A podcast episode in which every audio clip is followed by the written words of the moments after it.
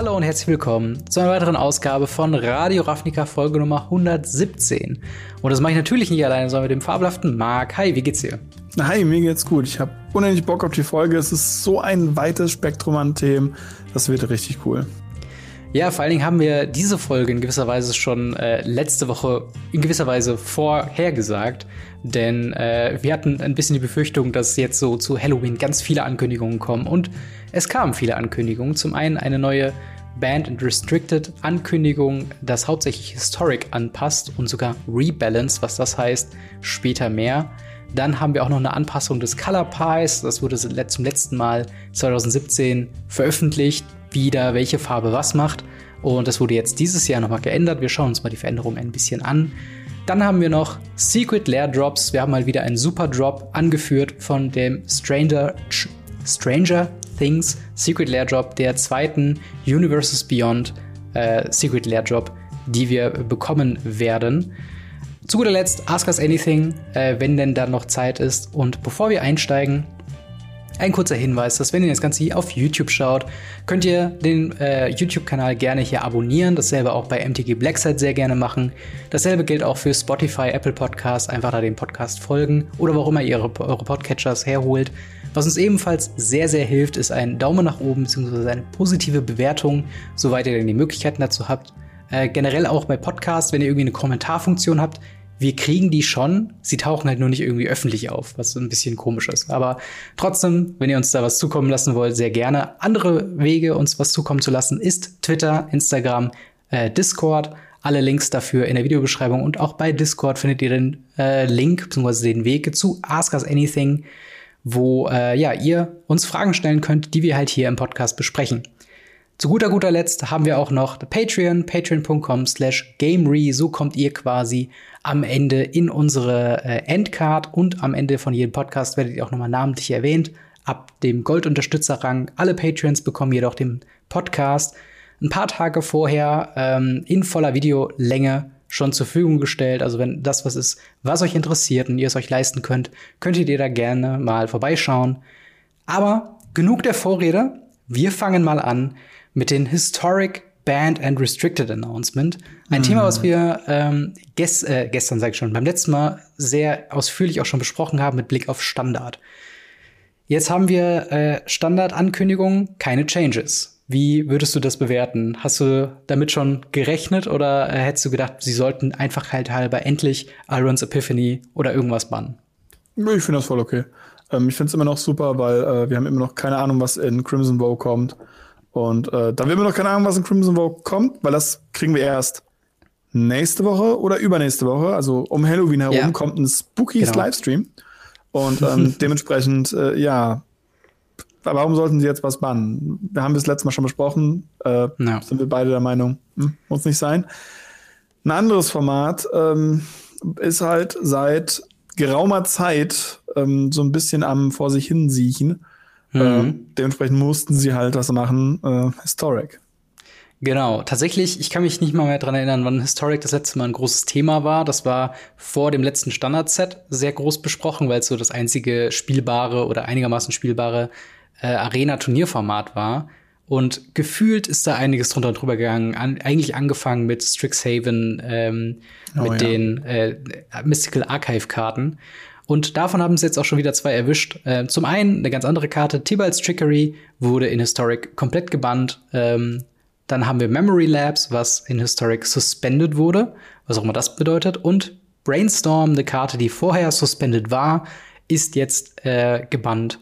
Ähm, meine Frage an dich, wie findest du denn, was für eine Rolle erfüllt eigentlich Suspension äh, in dieser Bann-Ankündigung. Es fühlt sich ja so ein bisschen an, selten sind Karten von der Suspension wieder ins Spiel reingekommen. Also warum dann nicht einfach bannen und entbannen? Ja, ich habe auch das Gefühl, dass sie benutzen das einfach so als, ja, wir wollen euch eure Wildcards noch nicht geben. Ähm, ja. Ich, ich kann es mir nicht anders vorstellen. Ähm, klar, die Idee davon mal zu schauen, wie das ist.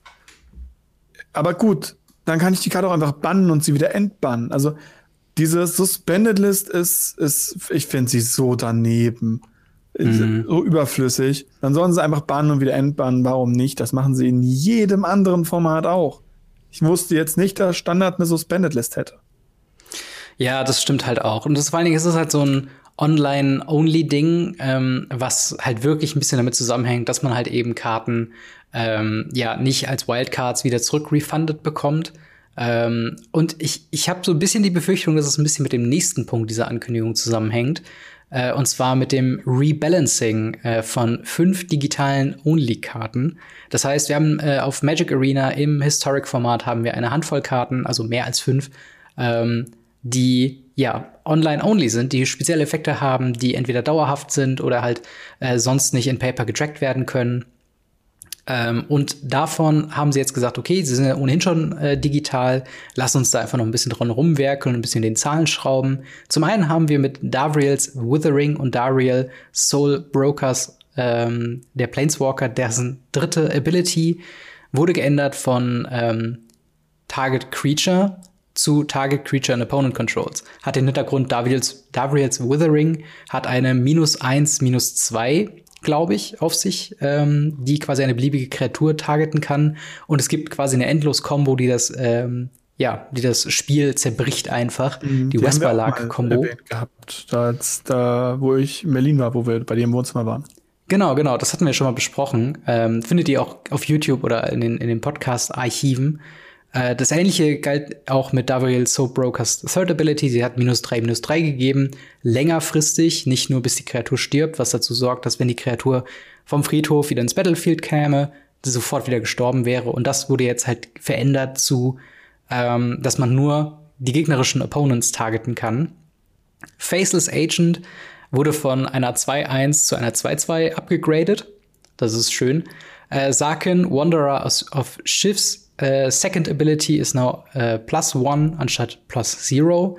Und Subversive Acolyte now costs one on black anstatt black black und ist von einer 2-2 zu einer 2-3 geworden. Ähm, und hat außerdem im Effekt noch die Toughness von Phyrexianern noch reduziert von 1.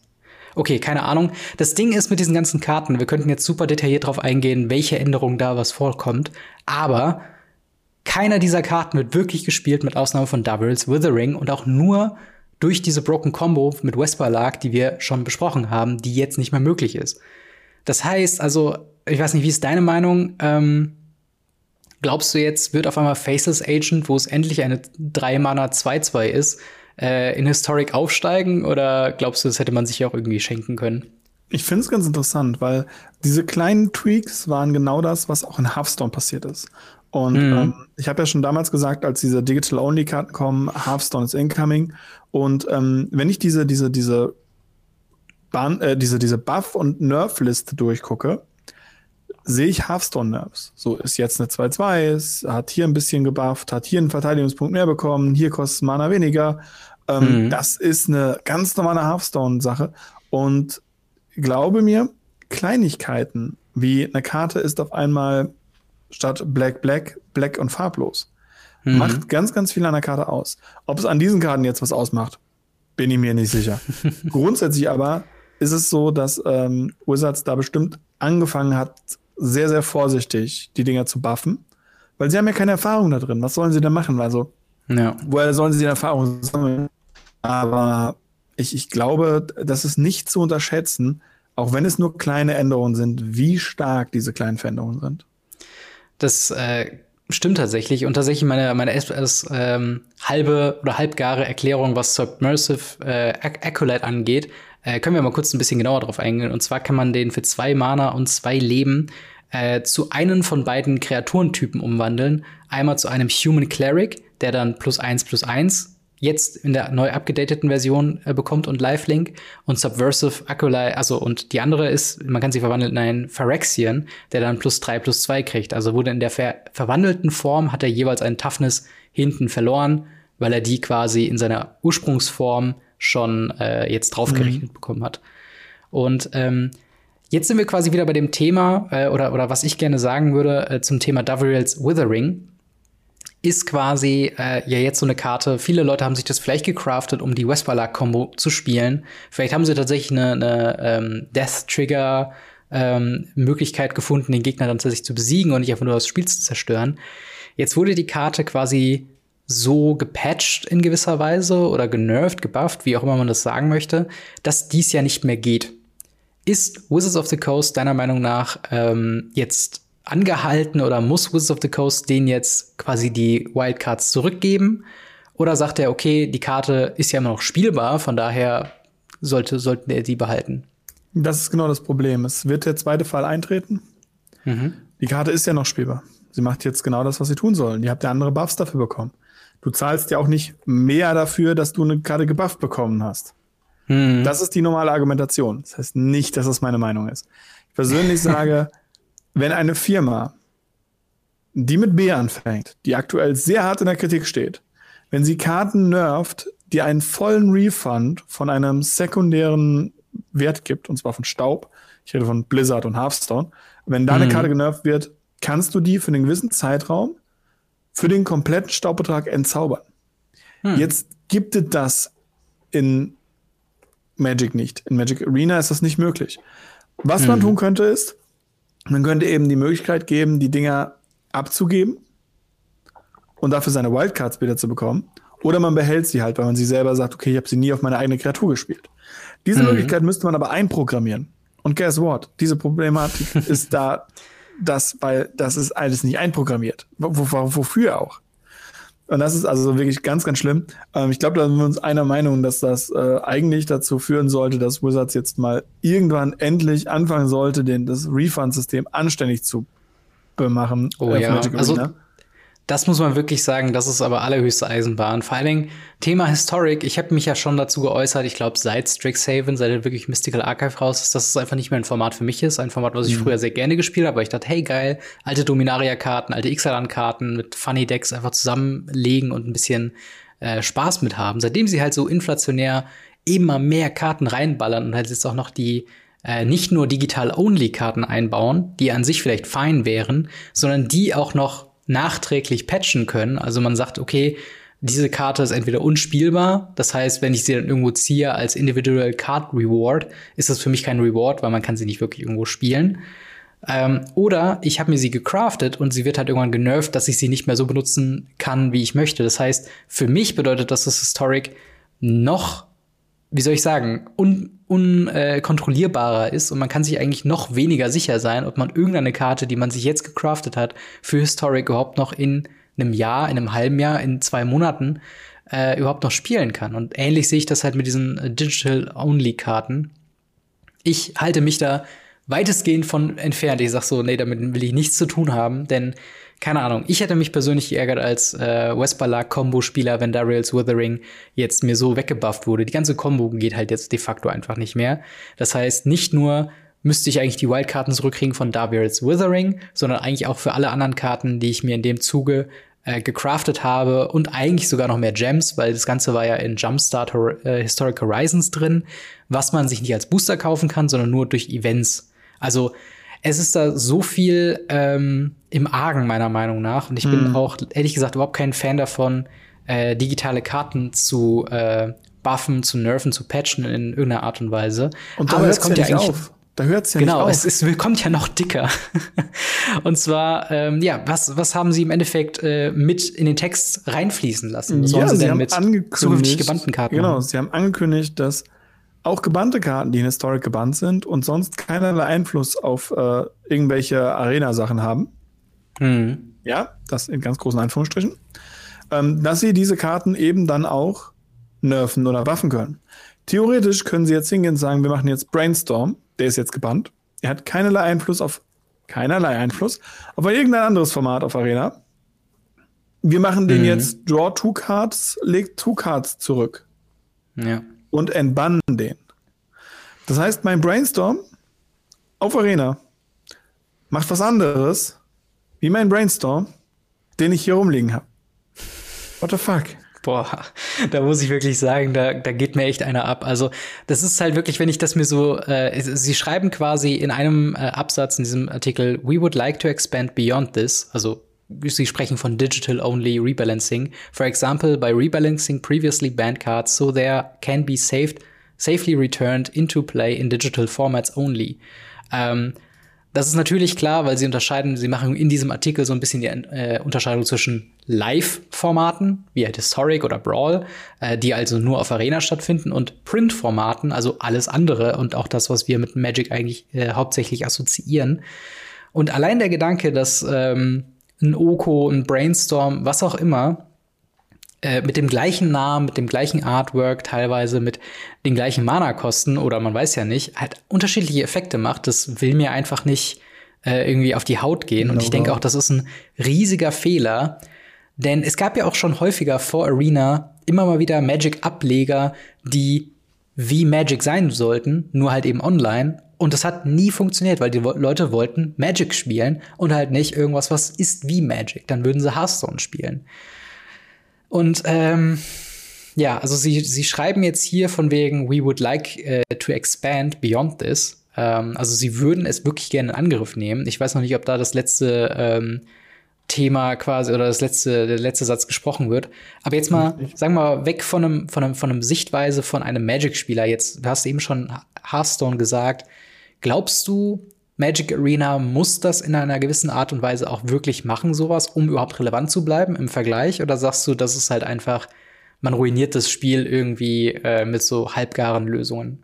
Genau, also das da bin ich halbgare Lösung. Das hier, tausend Unterschriften.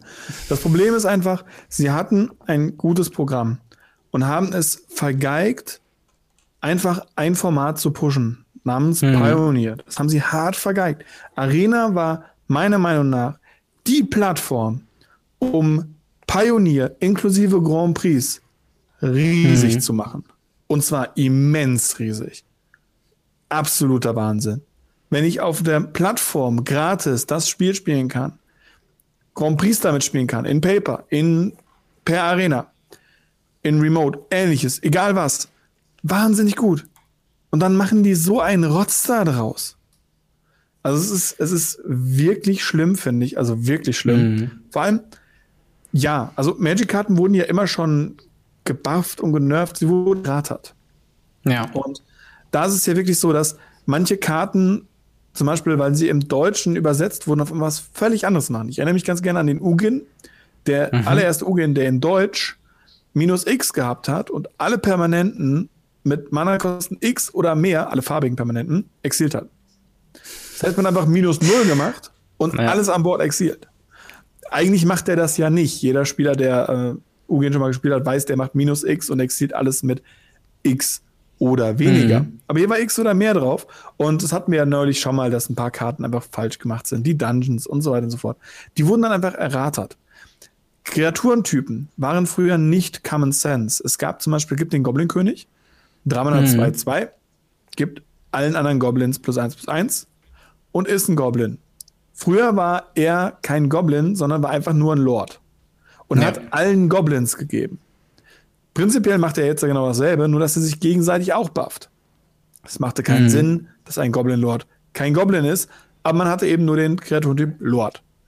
Ja. Das ist, Erratas dürfen passieren. Erratas dürfen sich verändern, das ist gar kein Problem. Aber hinzugehen und eine Karte grundlegend etwas anderes tun zu lassen, wie sie, wie sie das normalerweise tut. Weil die Erratas, ja, die Karten lesen sich dann anders, aber im Regeltext steht dann diese neue Karte drin. Und es ist ja nicht mhm. so, als ob sie jetzt Brainstorm reworken und ich dann auf einmal im Legacy einen schlechten Brainstorm habe. Ja. Ja, absolut. Also der, das äh, nächste Beispiel, was wir in so einem Errata hatten, war, glaube ich, das Companion-Errata, oh ja. ähm, was so quasi das, das jüngste Beispiel eines Paper-Rebalancing im weiteren Sinne ist. Wobei ich dann noch sagen würde, das unterscheidet sich insofern halt von dem, was die hier vorhaben, ist, dass man nicht individuelle Karten ähm, verändert, sondern was man hier die Mechanik Companion im Allgemeinen eben verändert hat.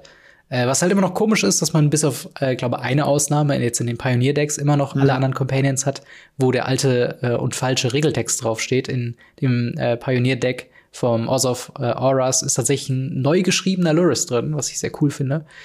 Ähm, aber ja, ich, ich stimme dir da voll und ganz zu. Ich finde, ähm, wenn sie Rebalancings machen für Historic, sagen wir jetzt erstmal für Digital-Only-Karten, sollten SpielerInnen die Möglichkeit haben, einen Refund zu bekommen für die Wildcards, die sich verändern.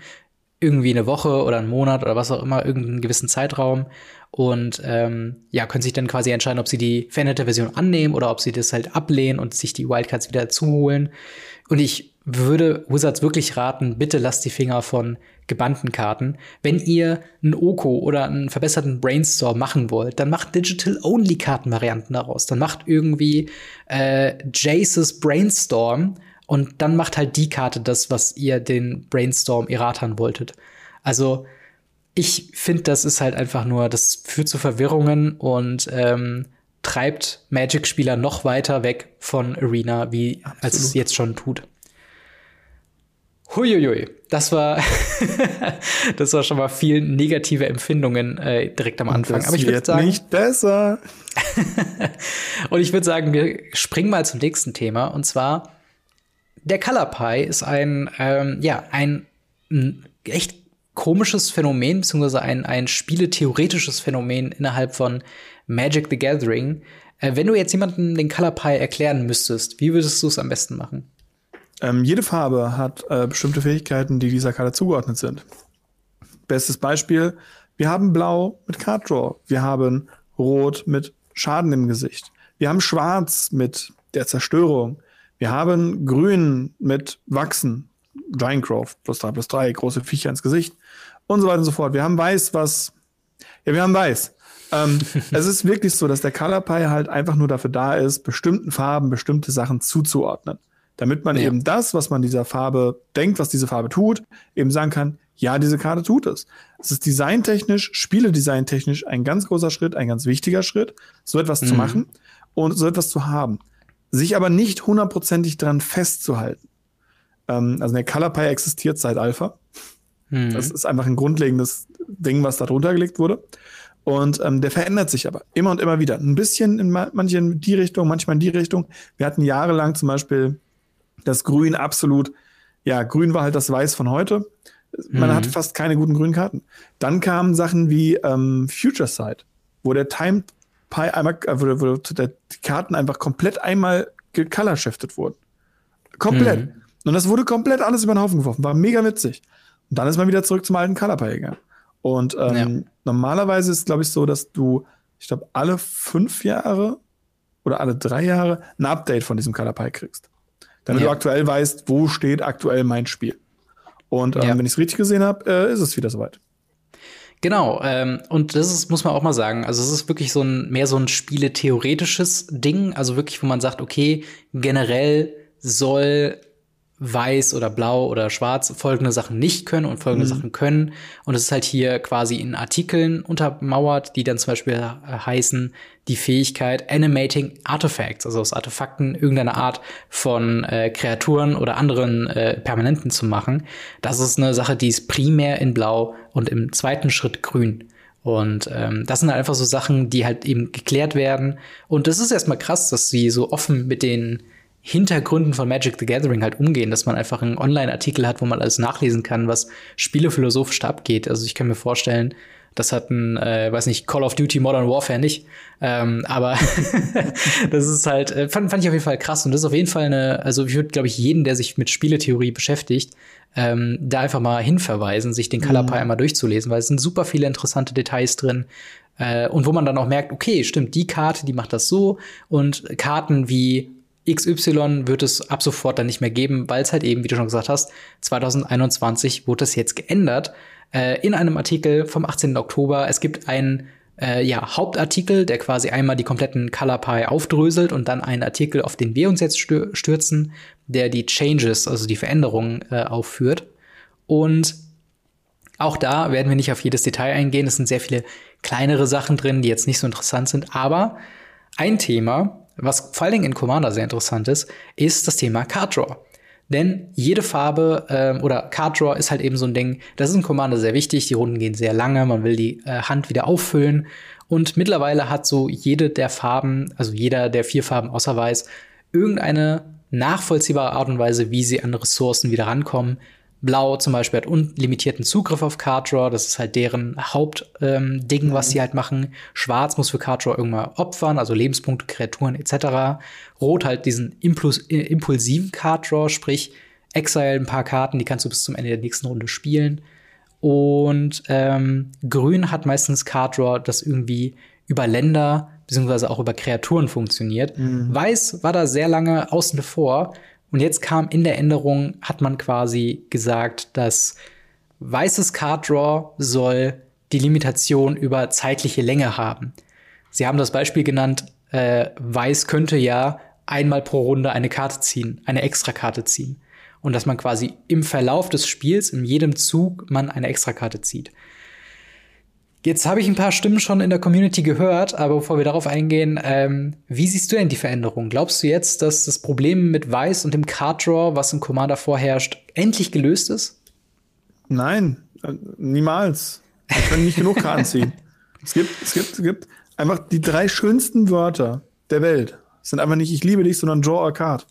Und ähm, davon kann man nicht genug haben. Ist einfach so.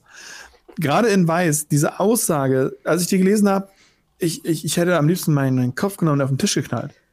Wir haben Karten wie Sylvan Library, die bis zu drei, zwischen eins und drei Karten ziehen können pro Runde. Mhm. Also eine Karte zieht man fest, und man kann noch zwei und drei, Nummer zwei und drei kann man noch zusätzlich ziehen. Wir haben seit Jahrzehnten Phyrexian Arena, die eine zusätzliche Karte zieht, jede Runde. Wir haben Holding ja. Mine, das ist ein Artefakt, was jedem Spieler eine Karte ziehen lässt, jede Runde. Wir haben sowas wie ähm, aber wie heißt das? Das blaue Commander? Ich habe lange, ich habe lange nicht mehr Commander gespielt. Äh, Ristic ähm, Studies? Ristic Studies. Zieht andauernd Karten. Also hm. diese, dieses Overtime, eine Karte extra ziehen, ist alles. Nur nicht weiß. Ja. Tatsächlich, ich hätte mehr gedacht, dass sie in Richtung, ähm, was jetzt viele Boros-Karten ähm, unter anderem machen, dass sie mehr mit Investigate arbeiten. Mhm. Im Sinne von, dass du quasi sie kriegen, sie können Artefakte erschaffen, die einem dann Karten ziehen. Das fand ich eigentlich eine ganz mhm. coole Herangehensweise. Aber das lässt mich jetzt auch so ein bisschen kalt. Ähnlich wie die Magic Community, äh, die da draußen. Ich habe ein kleines Meinungsbild mir mal eingefahren. Und da heißt es auch, okay, so der Tenor ist mehr oder weniger, okay, jetzt haben wir es schwarz auf weiß, dass weiß einfach nicht gut ein Card Draw ist. Und mhm. bumm, Ende aus. Jetzt kann man natürlich sagen, muss jede Farbe einen Weg zu Card Draw haben. Und ähm, ich weiß nicht, wie stehst du dazu? Also sagen wir mal, Constructed-Formate eine Sache, aber gerade in Commander ist das ja schon ein essentielles Thema. Auch Constructed-Formate. Äh, Constructed-Formate. Auch Commander. Jede Farbe sollte Stärken und Schwächen haben und Dinge nicht können. Hm. Als die erste Karte rauskam, in Mono Schwarz, die eine Verzauberung zerstört hat, ist bei mir einfach eine Welt zusammengebrochen. Ja, Feed the Swarm. 30 Klassiker. Jahre lang keine Verzauberung removen können. Hm. Und auf einmal kann ich eine Verzauberung removen. Was ist das denn? Also, da, da, äh, das nächste, genau dasselbe mit, mit, mit irgendwelchen Farben, die auf einmal jetzt Kreaturen exilen können, zerstören können und auf einmal dafür Tokens generieren. Ja. Um, ähm, what the fuck? Also, das sind Farben, wo ich sage, okay, wir hatten Beast Within. Das war mal grün, weil grün einfach alles bekommt. Dann hatten wir vor Jahrzehnten mal Pognify. Pognify war ein Timeshifted Gedöns. Konnte man also mhm. nicht ernst nehmen. Und jetzt haben wir Ravenform, die auch noch Artefakte exiliert. Blau kann Artefakte exilieren? Also ja. es ist, es ist aktuell meiner Meinung nach pur Mess, dass jede Karte, jede Farbe alles kann, außer Weiß Card Draw. Aber ansonsten ja. kann jede Farbe gefühlt mittlerweile alles und das finde ich nicht schön. Also ja, man muss jetzt vielleicht nach 30 Jahren mal das Ganze ein bisschen rebalancen. Sagen, okay, mhm. man muss halt auch mal eine Karte haben, die was exalt in Verzauberungsstyle. Auf der anderen Seite bin ich halt dann wieder Spieler der ersten Stunde und sag, nein, Schwarz muss keine Verzauberung loswerden. Wenn du das möchtest, ja. kannst du gerne weiß splashen oder grün.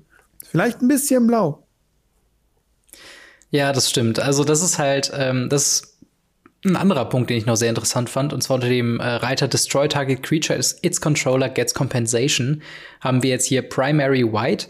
Und das war früher eine Ability, die auch blau war, wie du eben schon gesagt hast. Pongify ist auch so ein Commander Classic. Ähm, ich glaube, zwei Mana Destroy Target Creature, its Controller gets a 2-2 Ape oder sowas. Ein blaues und er kriegt einen 3-3-Affen. Oh, okay, noch besser. 3-3-Affen, 2-2-Affen. Ähm, und halt in Weiß werden natürlich äh, normale, also jetzt zum Beispiel letztens ähm, äh, wieder raus oder letztens geprintet war Fateful Absence, was Destroy Target Creature als Controller äh, investigates, also creates a Clue Token. Ähm, Und solche Geschichten halt, wo halt Weiß dann halt einfach dem Gegner dann dafür dann was gibt. Ähm, das halt eben in die Spitze getrieben, dass halt Ravenform eine blaue äh, Karte war, die geexiled hat und dann auch nicht nur Kreaturen, sondern auch noch Artefakte. Und dafür hat man einen 1-1 blauen äh, Bird-Token bekommen, was halt einfach zu viel war. Und damals weiß ich auch noch, wurde getwittert von Mark Rosewater, der hatte gesagt, das ist ein Color Pipe Break, das geht eigentlich nicht. Und das soll in Zukunft auch nicht mehr gehen, denn äh, eben ja, die Formel, die, die Formel dafür wurde jetzt quasi angepasst. Was natürlich nicht heißt, dass die alten Karten irgendwie erratert werden oder gebannt werden. Also die alten Karten, auch Pongify oder so, bleibt einem erhalten. Das ist nur quasi der Leitfaden für zukünftige Sets. Ähm, Gibt's denn noch Änderungen, die du dir quasi wünschen würdest für diesen Color Pie? Also wir haben jetzt natürlich nur so grob drüber geguckt, aber gibt's noch ein paar Bereiche, wo du sagst, okay, da ist die eine Farbe zu stark, da ist die andere Farbe zu schwach?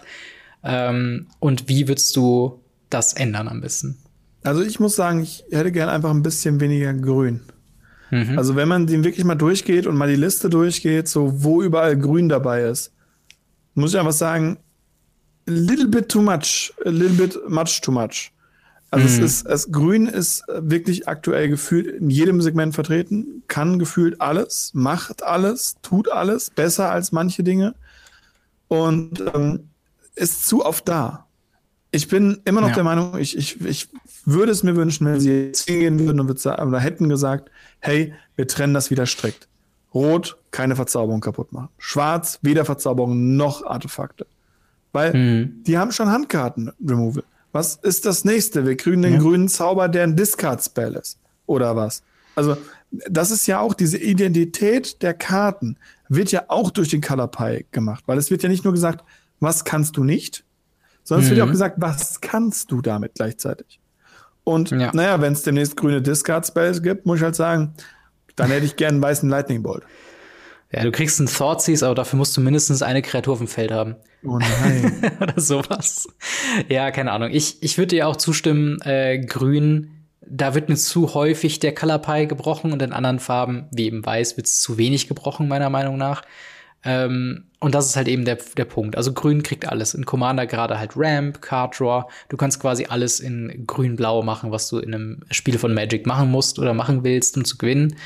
Weiß ist da immer so ein bisschen außen vor. Da muss man schon echt spezialisiert irgendwie reingehen mit einem SRAM oder mit einem äh, Boros Commander, der einem irgendwie Karten äh, wieder in die Hand gibt. Ähm, und da würde ich auch sagen, da müsste ein bisschen was mehr kommen, außer eine extra Karte pro Runde ziehen.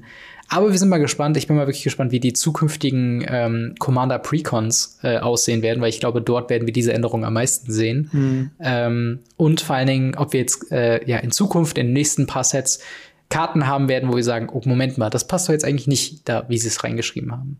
Wir haben auf jeden Fall ein Auge drauf.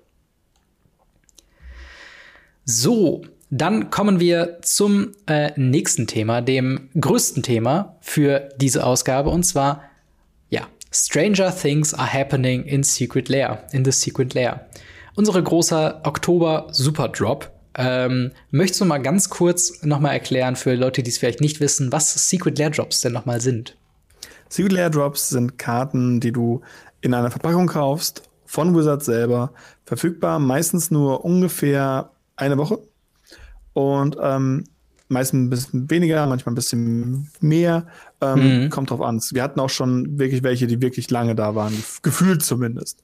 Mhm. Und ähm, naja, du kannst da eben dort dann Karten bestellen. Diese bestellten Karten werden dann einfach, ich glaube, ein halbes Jahr später dann gedruckt und geliefert. Ja, so ziemlich. Und, ja, und äh, diese Karten sind meistens versehen mit mega schlechten Dad-Jokes, wunderschönen Artworks oder echt seltsamen Kram. Ja, also auf jeden Fall. Sie, wenn man wilde Karten mittlerweile irgendwo sieht, dann sind die meistens irgendeiner Secret Lair, wenn sie aussehen wie ein Filmposter mhm. oder äh, keine Ahnung, kaum erkennbares äh, Text und Artwork Schere irgendwie haben. Äh, wenn da richtig dran herumgefummelt wird, dann kommt es meistens aus einer Secret Lair. Mhm. Und ja, wir haben jetzt eine, äh, wir haben jetzt mehrere Drops wieder drin, die ich jetzt einfach mal mit einem sehr langen Atem einmal durchgehen würde. Ähm, wir fangen einfach mal an mit äh, ja der größten äh, oder der der diskussionswürdigsten Secret Lair Job und zwar Secret Lair Cross Stranger Things, unsere zweite Universes Beyond Secret Lair mit mechanischen einzigartigen Karten, die man derzeit noch nicht äh, irgendwo anders bekommt und auch nur mit den Charakteren von Stranger Things. De dieser beinhaltet, auf die Karten gehen wir später noch mal ein, äh, ein Chief Jim Hopper, ein Dustin Gadget Genius, ein Eleven the Mage, ein Lucas the Sharpshooter, ein Max the Daredevil, ein Mike the Dungeon Master, ein Mindflayer the Shadow, ein Will the Wise und ein Clue Token für 44,99, also in Euro der Preis. Dann haben wir Miro Dinsanity. Ähm, das beinhaltet eine Borderless äh, Ancient Den, also alle Karten sind in einem sehr freakigen Artwork und äh, eben Borderless, also eine Ancient Den, eine Seed of the Synod, eine Vault of the Whispers, eine Great Furnace und ein Tree of Tales, also die Artefaktländer aus Myrodin für 34,99. Wichtig, Dann haben es wir- geht ja nur um die Non-Foil. Die gibt's ja noch mal in Foilen, kosten dann Genau. jedes Mal noch mal einen Zehner mehr. Stimmt, stimmt. Genau, alle Preise, äh, ich glaube, alle Drops gibt's nochmal in Foil und die kosten dann eben 10 Euro mehr, ganz richtig, wie du sagst. Dann haben wir Monster Autonomy ähm, 101 mit einem äh, Fleet Swallower, ein Goblin Trashmaster, ein Ilhag the Raceboar, ein Protean Hulk und einem Gishard äh, Suns Avatar. Wieder mit dem Preis 34,99 in Non-Foil und 44,99 in Foil. Dann haben wir Monster Movie Marathon, äh, wo die Karten in eben so Filmplakat-Look eben ähm, ja designt sind. Da haben wir ein Beast Within, ein Blasphemous Act, ein Dismember und ein Grave Digger's Cage für 34,99 Non-Foil und 44,99 äh, Foil. Dann haben wir Read the Fine Print, die Secret Lair, die wir in, letzter, in der letzten Folge auch ein bisschen angekündigt haben mit unserer Diskussion über Dämonen und über Lilianas Dämonen. Denn hier haben wir sie noch mal alle in einem äh, schönen Paket zusammen. Zum einen äh, eine Lilianas Contract, ein äh, Demon Lord Belsenlock, ein Griselbrand, ein Kotho Pet Soul Hoarder und ein Kazaket The Foul-Blooded, also alle Dämonen, mit denen Liliana damals einen äh, Pakt geschlossen hat und den sie dann in den zukünftigen Sets alle gejagt und getötet hat. Non-Foil 34,99, äh, Traditional Foil 44,99 und sogar auch eine Version, die Etched Foils anbietet, auch für 44,99. Dann haben wir Showcase Midnight Hunt, was beinhaltet in dem äh, Midnight Hunt Basic Land ähm, schwarz-weiß Zeichenstil, den man aus dem Set kennt, eine Showcase Moorland Haunt, eine Vault of the Arch Archangel, eine Nephalia, Drownyard, eine Desolated Lighthouse, ein Stincia Bloodhall, ein Grim Backwoods, ein Kessing Wolf Run, ein Slayers Stronghold, ein Gavoni Township und eine Alchemist Refuge, ebenfalls Non-Foil 34,99 und Traditional Foil 44,99.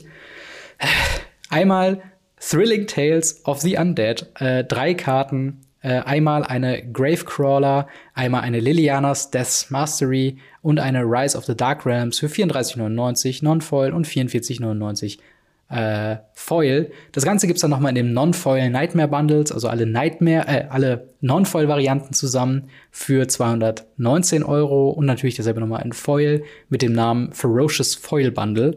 Das kostet dann 309 Euro. Und dann gibt's noch das Bootacular Bundle Bundle, wo sowohl alle Foils als auch alle Non-Foils mit drin sind, für 499,99 Euro. Wir sind So. nicht fertig. Ich glaube, wenn ich es richtig Fehlt noch was? habe, fehlt noch etwas, was jetzt an äh, dem wunderschönen äh, Good Morning Magic äh, von äh, preisgegeben wurde. Und zwar eine Secret Layer, die von Kindern gemalt wurde. Ach so. Und zwar Ja. gibt es dort ein Mile Drifter mit einem Artwork, ein Metalwork Colossus mit als Artwork und ein Credo Behemoth als Artwork. Drei Karten. Und man kriegt zweimal jede Karte äh, für, ich glaube, 39,99 US-Dollar zumindest, plus 49,99 in voll. Und ähm, man kriegt einmal die, die normale und ich glaube einmal die gemalte, wenn ich es richtig in Erinnerung habe. ähm, Hm, Schlagt okay. mich nicht, wenn es genau, nicht genauso ist. Ihr werdet unten in den Kommentaren werdet ihr die, Verlinkung zu dem äh, Good Morning Magic haben, dann werdet ihr das da auch sehen. Genau, das ist, glaube ich, für den Extra Live, für diesen, ähm, für dieses Spenden-Event. Genau, es ist ein Spendenevent, wo es halt wirklich darum geht, dass äh, für die Kinder äh, gespendet wird. Und das hatten wir schon mal sowas in der Art. Und Mhm. ähm, damals war es sehr, sehr cool. Ich muss sagen, die Idee finde ich auch ganz cool, dass sie das zeigen. Warum sie diese Karten nehmen, weiß ich nicht, aber es ja. sind mehr Secret Layers. Natürlich. Also ich weiß gar nicht, ähm, der Professor von äh, Tolarian Community College, der hat ja einen ganz guten Counter immer, wenn es ein neues Secret Layer ankündigt oder sein neues Video dazu macht. Ich glaube, wir müssten auch noch mal durchzählen. Ich glaube, wir sind mittlerweile bei über 40 für dieses Jahr. Äh, wenn man mhm. die äh, Bundle Bundles und Non-Foil und Foil Bundles noch mit dazu packt. Den Super Drop. Ja, den Ultra Super Drop. Irgendwann bekommen wir Secret Lair Masters, wo man dann alle nochmal Reprints Oh ja, bekommt. oh ja, mm, Reprints von den Super Drops. Aber okay, gehen wir mal ins Detail. Also ganz kurz gesagt, was wir zu allen Secret Layers eigentlich immer sagen können.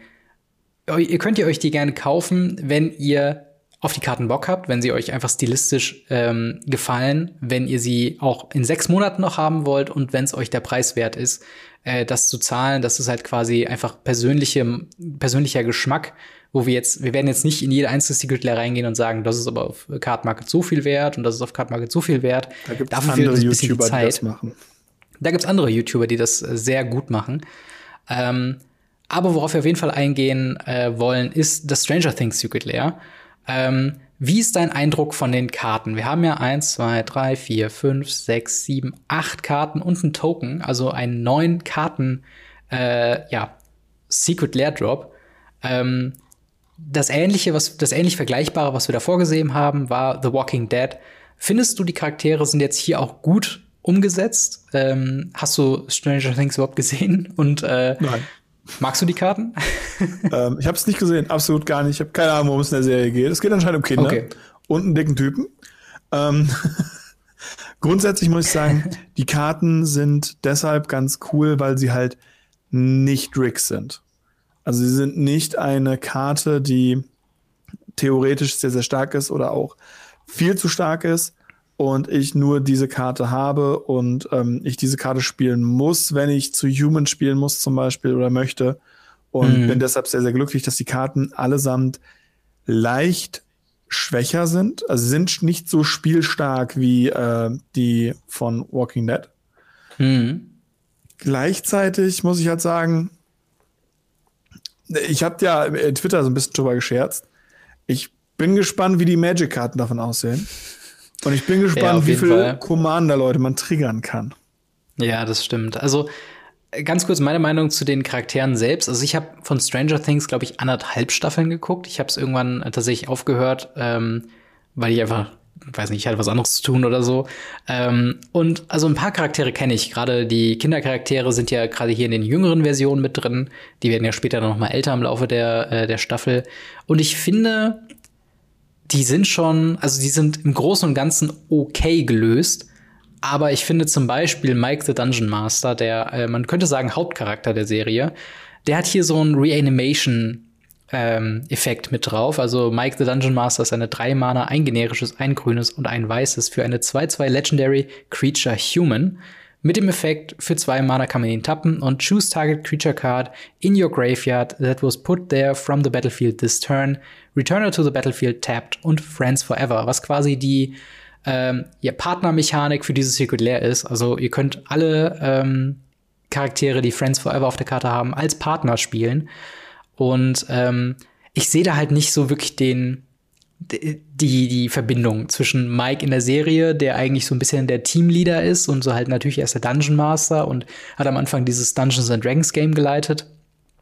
Aber ich weiß nicht, ob er jemanden später mal wiederbelebt hat oder was so sein Deal damit ist.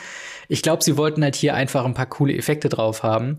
Ähm, ähnlich ist es bei Eleven the Mage. Ähm, das ist auch noch mal ein ganz persönliches Target von mir.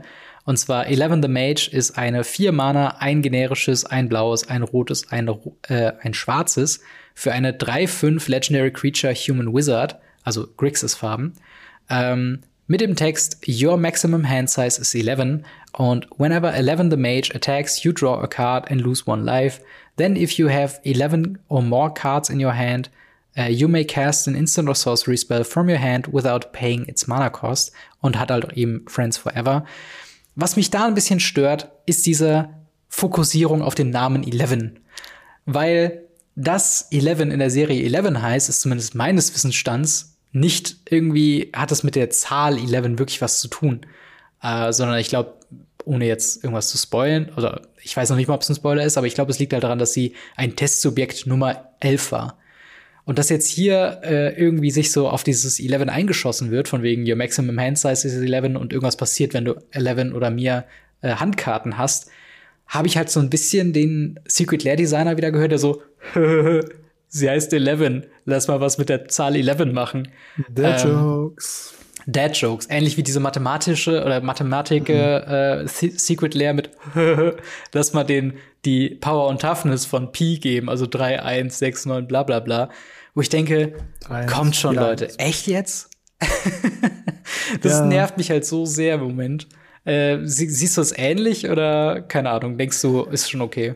Ich finde das okay. Also ich muss sagen, es ist genau das. Also dieses Secret Layer ist für mich die perfekte Secret Layer. Mhm. Ähm, also das perfekte Secret Layer, das ist super Drop. Ähm, es ist der Fall, dass man hat Karten, die eine andere IP haben, die ein interessantes Investment sein können, gleichzeitig mhm. aber nicht only sind, sondern man kriegt sie halt zeitgleich in der Liste auch wieder als Karten. Man hat Dead Joe Karten, man hat wunderschöne Artwork-Karten, die in Foil teilweise genauso viel kosten, wie wenn ich sie mir in normal kaufe und non-Foil zahle ich halt einen immensen Preis dafür. Ich mhm. habe Karten, die einfach ja einfach eine, eine, coole Alternative sind. Oder wenn ich ein Commander-Deck spiele, gerade wenn es in diesem Dark-Version, wenn ich diese Dark-Version mag, dann, dann zahle ich halt den Preis dafür und hole mir die ganzen Länder. Die ganzen Effektländer aus dem ersten, also die, die Innistrad-Sachen, die mhm. sind die kompletten Länder aus dem ersten Innistrad. Also die kompletten ja. Effektländer. Und ähm, jetzt zu Innistrad die selben Karten nochmal in hübsch schwarz zu machen, voll nice. Und, und es ist einfach ein, meiner Meinung nach, super, super Drop. Weil es mhm. einfach alles beinhaltet, was du haben. Theoretisch könnte jeder in diesem Single Layer Drop was finden. Praktisch ja. natürlich nicht, jeder hat eine Geschmackssachen. aber grundsätzlich ist für jede Art von Magic-Spieler was dabei, außer dem Oldschool-Spieler, aber der guckt eh nicht auf die Secret Layer. Außerdem hat er ja das letzte komplette Jahr Old Border Sachen hinterhergeworfen bekommen ja, in jedem zweiten das, Set. Das, also, ja. das heißt, der ist erstmal versorgt. Ähm, ja, da hast du absolut recht. Also, so, ich glaube, so ein bisschen, worauf sie pokern, oder was jetzt natürlich nur meine Interpretation ist, als jemand, der das so von ähm, Podcast-Sicht bewertet, äh, sie wollen schon so ein bisschen so, ach, ist doch, jetzt wenn wir mal ehrlich seid, ist es doch eigentlich egal, was wir machen. Also ihr kauft es halt nicht so, aber wir verdienen hier unser Geld klamm und heimlich. Und ähm, da muss man nicht genau hingucken, denn so auch eine Sache, die mich irgendwie nervt, fast alle Secret Layers haben vier oder mehr Karten, mit Ausnahme der äh, Liliana Drop, die äh, nicht die Dämonen-Geschichte, äh, sondern die andere mit Liliana drin. Da sind nur drei Karten drin, kosten aber dasselbe wie auch äh, ja die neun Karten Secret Lair. Ist das so ein bisschen, wo sie dann denken, okay, das ist äh, einfach was, wie wir easy Geld rausholen für Leute, die sich einfach alle Bundles kaufen? Oder glaubst du, das ist äh, irgendwo mit dem Wert der Karten verbunden? Also Wizard lernt. Man mag es nicht glauben. Viele Menschen werden auch sagen so, nein, die hören uns eh nicht. Doch, die hören ganz genau zu. Mein bestes Beispiel ist dieses Secret Extra Life, was ich gerade eben noch zufällig random mhm. reingeschmissen habe, weil es mir auch zugeschickt wurde. Ähm, danke ja. doch mal an der Stelle. Auf jeden Fall ist es so, dass davon, wir hatten das ja schon mal, dieses Extra Life. Da wurden, das Ding wurde als 60 Euro singulär verkauft und 30 mhm. Euro wurden donated und Wizards hat einen Shitstorm dafür. Und Sonderreich. Ja, das stimmt. Jetzt kostet das Ding 39,99 in Non-Voll und 100 Prozent der Einnahmen gehen an dieses Hospital. Mhm. Und, und das ist halt schon krass cool. Und wenn man sich jetzt überlegt, okay, da sind zwei Behemoths drin mit verschiedenem Artwork. Da sind zwei Kolossus drin mit verschiedenem Artwork. Da sind zwei Maldrifter drin mit verschiedenem Artwork. Aber es sind mhm. auch wieder sechs Karten drin für 40 Euro. Dann hat man aber diesen, diesen Wohlfühlaspekt, man, man macht ja was. Ja. Sie haben damals schon dieses Uro äh, und ähm, Croxa, nee, doch Uro und Croxa Ding einfach getrennt. Mhm. Die hätten ja. einfach für, für alle sechs denselben Preis nehmen können. Das stimmt die Leute haben aber dann Uro gekauft und Roxa einzeln gekauft. Manche nur Uro, manche nur Roxa. So oder so, sie haben für weniger Pappe mehr Geld bekommen. Hm. Und Wizards merkt das. Wizards sieht das und lernt natürlich, oh cool, da können wir noch mehr Profit machen. Und das ist auch nicht verkehrt, weil eine Firma funktioniert so. Gerade über sowas wie Secret Layer, die halt wirklich nur zum puren Profit machen da sind. Dementsprechend, Ja, ich, ich denke, dass das wird noch ähm, ein bisschen anziehen. Ja, das glaube ich tatsächlich auch. Ähm, tatsächlich noch einen interessanten Fakt, den wir zum Thema Stranger Things haben. Sie hatten äh, diese Woche auch ein Weekly MTG, wo sie da inhaltlich noch drauf eingegangen sind. Wie ist das denn jetzt mit den Reprints von diesen mhm. mechanischen, uniken Karten? Ähm, denn es wurde ja nach Walking Dead die Kredit Kritik ganz schön laut, dass gerade für Legacy oder auch für äh, Commander eben diese Karten später nicht mehr erreichbar sind, außer durch den sekundären Markt. Und jetzt haben sie gesagt, okay, wir machen Magic-Version daraus und zwar sechs Monate nach der Ankündigung von der Secret Lair Job. Das heißt, in äh, Streets of New Capenna wird in den Set-Boostern in der Liste diese äh, Stranger Things Karten in einer Magic-Version veröffentlicht werden. Und zwar mit einer, wie ich finde, sehr hohen Frequenz von in jedem achten Booster sollst du eine Stranger Things äh, Secret Lair Drop Karte in der Magic-Version quasi im Booster haben. Das ist ungefähr Was ich finde, jedes zweite Display eine Karte. Ah. Nee, also jedes achte Booster quasi. Also wenn du, du hast ja jedes vierte hast du ja eine Secret Lair Karte und dann jedes, jede zweite Listkarte, die du ziehst, wird quasi eine ähm, dieser Secret Lair Drop Magic Version. Achso, also eigentlich ich dachte, ich dachte sie, sie, sie setzen das äh, je acht Listenkarte. Aber nein, nein, nein. Wirklich jede acht Set Booster, also jede zweite Listenkarte wird dadurch ersetzt. Macht natürlich genau. die Liste in dem Set unendlich kacke. Was, oder ja. teuer oder cool. Egal. Ähm, ich bin mal gespannt. Wollen wir eine Wette abschließen? Ich weiß nicht, warum wir warum? wetten, wegen Kaffee oder so. Und äh, unsere Abonnenten können uns ja bestimmt daran erinnern, mhm. was zuerst rauskommt. Die Karten von der Liste Meinst, oder die ja. Secret Layer bei euch daheim? Genau, das habe ich auch äh, auf Reddit gelesen, wo jemand gesagt hat, so hey, äh, das Gute an den, an den Reprints ist, dass sie in der Regel wahrscheinlich früher sogar da sein würden als die äh, Stranger Things Sachen. Ich würde sagen, ich glaube, die Stranger Things Sachen werden dann doch um, um ganz knapp früher bei den Leuten erscheinen als in den Set-Boostern die Magic Reprints. Ähm, okay. aber, aber tatsächlich, bitte? Ich denke das anders. Ich, okay, dann werden wir mal schauen, wer, wer das gewinnt im Großen und Ganzen. In sechs Monaten haben wir dann die Antwort. Aber ich finde das tatsächlich krass. Ähm, da muss man wirklich sagen, da hat Magic, äh, also Wizards of the Coast hat da wirklich delivered, was die Ankündigung meiner Meinung nach angeht. Denn das wird, glaube ich, die Availability rechtfertigen mhm. für die Secret Lair Stranger Things Karten, zumindest in der Magic-Version. Ähm, und da, also da kann man wirklich sagen, die Karten an sich inhaltlich, was die können, äh, ich glaube, interessant für Boros Commander-Spieler könnte tatsächlich Chief Jim, Jim Hopper sein. Eine 4-Mana, zwei generische, eine rote, eine weiße für eine 4-4 Legendary Creature Human Soldier mit Menace. Und dem Text, whenever Chief Jim Hopper attacks, inve investigate uh, once for each non-token creature attacking. Uh, Moment. Once for each non-token attacking creature. Und Friends Forever. Ähm, das heißt also, wenn ihr hiervon eine Magic Boros Variante äh, bekommt. Die heißt dann irgendwie, keine Ahnung, äh, Tajik, äh, Chief Tajik oder so. Äh, und er hat genau denselben Text, natürlich halt auf äh, den, den Charakter äh, im Magic-Universum quasi ausgerichtet. Das kann schon, das sehe ich in sehr vielen mhm. Boros-Decks einfach so in den 99 als Card-Draw-Möglichkeit. Ähm, und dementsprechend ist das ja auch irgendwo ein Gewinn für alle, auch wenn man sich keine Secret Lair kauft, also dass die Karten weiter im Umlauf kommen. Ähm, mhm. Ja, aber äh, das soweit, wenn du jetzt nichts mehr hast zum Thema Secret ja. Lair, ähm, würde ich auch sagen, ziehen wir weiter zum äh, Ask Us Anything. Eure Fragen, unsere Antworten. Äh, wir gehen mal wieder durch. Es haben sich wieder ein paar äh, angeschlichen. Und zwar haben wir hier von Martini Bikini im Discord. Äh, Alpha oder Beta, wie erkenne ich den Unterschied? Er meint wahrscheinlich auf der Karte von einem Alpha und einem Beta-Print. Ähm, Du bist da der Experte. Wie erkennt man das denn, ob ich jetzt eine Alpha- oder eine Beta-Karte in der Hand habe?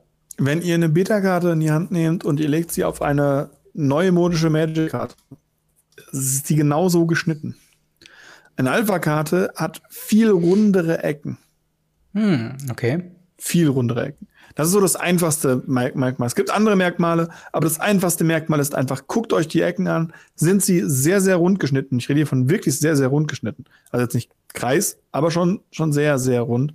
Ähm, dann ist es eine Alpha-Karte im Vergleich zu einer Beta-Karte. Okay, also quasi eine Beta-Karte sieht äußerlich so aus wie heutige Karten und Alpha-Karten sind ein bisschen runder. Ähm, am Rand. Nicht äußerlich, am Rand sehen die so Ja, aus. yeah, genau, Ja, am genau. Rand natürlich. Okay, ich wollte nur gerade sicher gehen, dass ich dich richtig verstehe. Ja, ja, Aber das ist doch genau. eine gute Antwort. Ich hätte es tatsächlich gar nicht gewusst. Äh, Set-Symbole war- kam ja erst deutlich später, glaube ich, Ja. oder? Ja, ja. Genau. Beziehungsweise Ähm, sie kamen halt später mit dem ersten Set. genau, mit Arabian Nights. Richtig. Da gab es doch dann zuerst mal diesen. War es der Säbel oder war es die, die Ölflasche? Der Säbel ist es. Äh, und ähm, kurzer Hintergrundfaktor, eigentlich sollte das Ding einen pinken Rücken haben. Also das Kartenrücken hinten drauf sollte eigentlich pink sein, weil sie nicht wussten, wie sie das irgendwie machen. Deswegen gab es auch in den ersten Editionen immer eine Karte, die die komplette Edition aus dem Spiel rausnimmt. So, Mhm. ich glaube, Das ist City in crazy. a Bottle ist es, glaube ich. Und sowas. Also es, die haben ganz witzige Sachen am Anfang gemacht. Stell dir das mal heutzutage vor, so äh, exile alle Karten aus dem Set Throne of Eldraine aus deinem Deck. Nennt sich dann denke, Standard 2021. Und war ein Riesenrenner auf Arena. Genau, boah, das wäre richtig krass.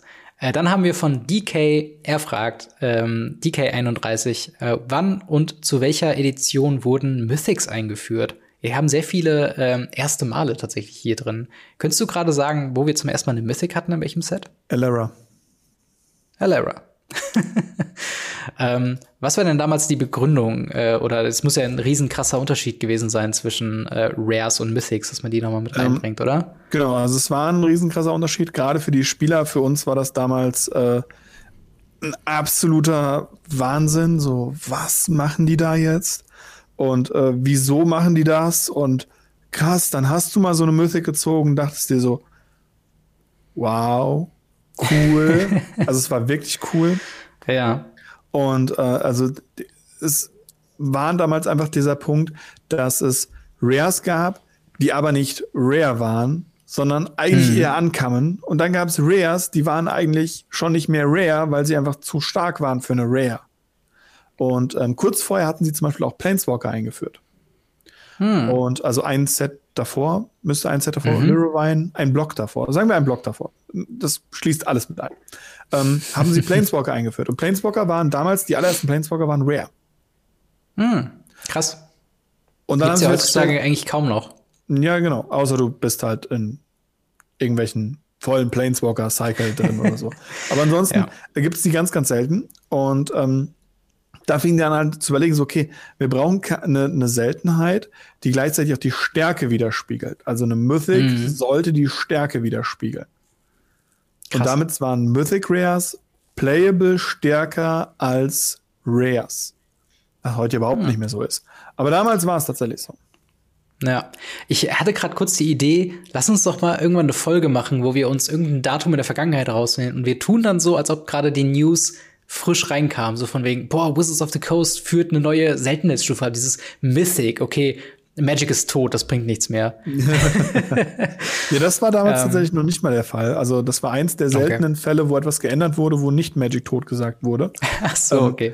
Aber es, es war auf jeden Fall, es war eine, eine wilde Zeit. Ähm, und äh, die Frage geht ja noch ein Stück weiter, so nach der ersten Mythic.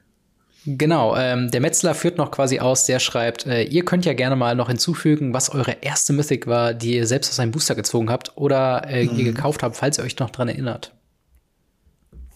Bei dir war denn ist wahrscheinlich kürzer her.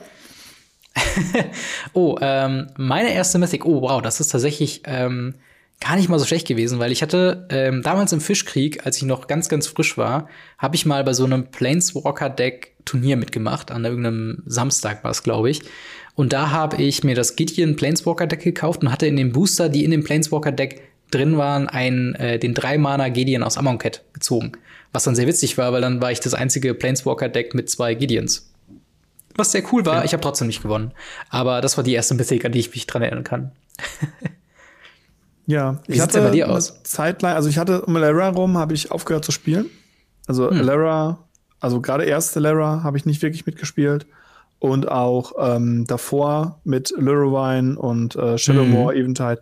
Das war die Zeit, wo ich einfach kein Magic gespielt habe. Und ja, dann kam ich wieder und meine allererste Mythic Rare war eine Karte, die ich so hart gefeiert habe und bis zum Erbrechen gespielt habe. Und zwar Mhm. der Dornling. Der ist aus Conflux ein 5-Mana 4-4er und es gibt ja den Morphling, es gibt den Torchling Und das Ding ist halt The Thornling. heißt, du konntest wieder fünf Effekte machen. Der eine war irgendwie, ich glaube ich, Eile, was sehr cool war, weil er einfach zuhauen konnte. Ähm, Trampel und Zerstörbarkeit, plus eins, minus eins und minus eins, plus eins. Mhm. Ich glaube, das waren die fünf Effekte, die er hatte. Und dieses plus eins, minus eins haben halt die ganzen Dornling, äh, mhm. äh, Morphling, Torchling, ähm, ich weiß gar nicht, Bleitling heißt der andere. Und egal. Auf jeden Fall diese ganzen Dinge. Da draußen. Und das war, das war meine allererste kostet heute wahrscheinlich, keine Ahnung, 40 Cent oder so. Und die mhm. war damals sogar teuer. Krass. Ja, das kann ich mir halt vorstellen. Also, vor allen Dingen, wenn du mal überlegst, wenn es auch in Alpha und Beta schon äh, Mythics gegeben hätte, dann wäre es sicher so gewesen, dass so ein Sarah Angel, hm. ein Shivan Dragon, so Black Lotus und so weiter, dass die halt einfach äh, halt Mythics wären und dann vielleicht noch seltener wären damals, ja. als sie ohnehin schon gewesen wären. Äh, die nächste Frage ist von äh, Hayabusa Max. Der schreibt, Hallo Robin, hallo Marc. Äh, ich würde mich freuen, wenn ihr mal euren Soundtrack zum Podcast, der immer am Anfang und am Ende läuft, hochladen könntet. Geht das? Ähm, das ist tatsächlich ein Soundtrack aus der YouTube Sound äh, Audio Bibliothek. Und ähm, ich müsste mal gucken, ob die da noch drin ist. Ähm, und dann würde ich das einfach in dieser Folge in der Beschreibung verlinken, beziehungsweise wenn ihr das ähm, als Podcast hört, dann in den Show Notes. Also da findet ihr dann den YouTube-Link, wenn es den denn noch gibt ähm, zu, der, zu der Musik, zu dem vollen Track. Äh, ist auch ein sehr schöner Track, finde ich. Sehr äh, jazzig.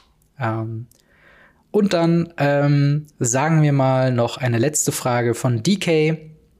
Und zwar, sind auf Turnieren bunte Motive erlaubt oder sollte man lieber äh, Klarsichthüllen, auf Klarsichthüllen zurückgreifen, um der, äh, um auf der sicheren Seite zu sein?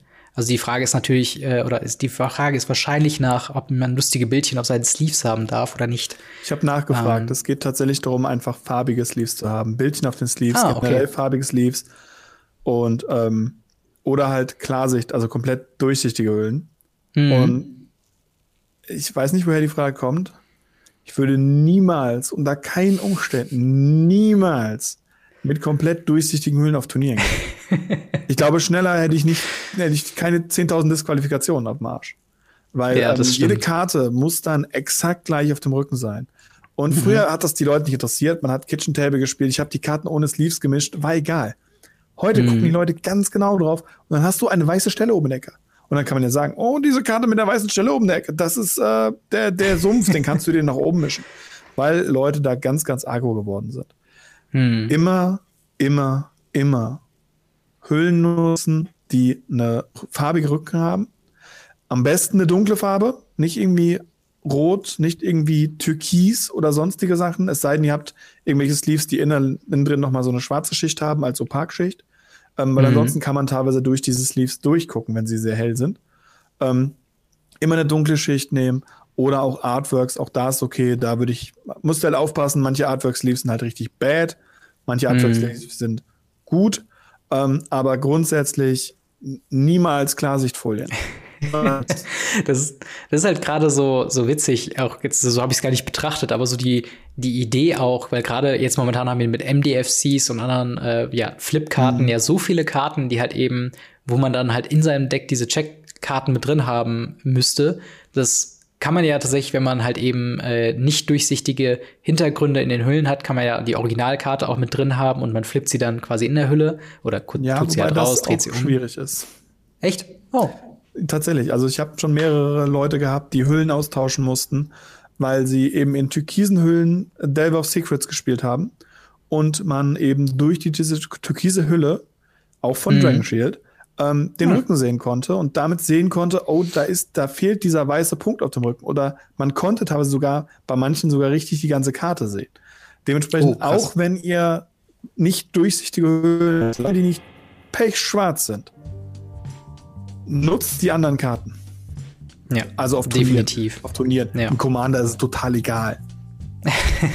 und auch FNM wird selten so genau hingeguckt. Ja. Ähm, aber ja, das sind soweit die Fragen, die wir für heute behandeln wollt. Wenn ihr noch weitere Fragen an uns habt, dann kommt gerne in den Discord, stellt da eure Fragen am Ask Us Anything Reddit. Äh, oder wenn ihr irgendwelche Fragen habt, wo ihr direkte Hilfe bekommt, auch gerne in Help Me oder Smalltalk einfach mal reinschreiben. Wir haben sehr äh, aufmerksame Mitleute, ähm, die dort eben äh, da gerne euch da auch schon mal weiterhelfen. Und dann wären wir auch schon am Ende des Podcasts angelangt, ähm, was für mich eine Möglichkeit wieder ist, euch zu sagen, dass ihr den ganzen äh, Spaß hier entweder auf YouTube abonnieren solltet, da auch bei MTG Blackside vorbeischaut. Wenn ihr das als Podcast, als Podcatcher hört, gerne den Podcast folgen, um keine Folge mehr Radio Ravnica zu verpassen. Ähm, wenn ihr uns erreichen wollt, Instagram, Twitter und äh, Discord ist alles verlinkt unten in der Videobeschreibung. Und einen ganz besonderen Dank gebührt den Patreon-Gold-Unterstützern Buster Madison, General Götterspeise und Easy Reader 24. Vielen Dank an euch für euren monatlichen Beitrag. Wenn auch ihr an dieser Stelle genannt werden wollt, schaut vorbei bei patreon.com slash gamery. Und natürlich möchte ich auch danken dir, Marc, äh, wieder für eine weitere wunderbare Folge Radio Ravnica. Immer wieder gerne. Und wir hören bzw. sehen uns nächste Woche wieder. Haut rein, bis dann. Ciao. Ciao, ciao.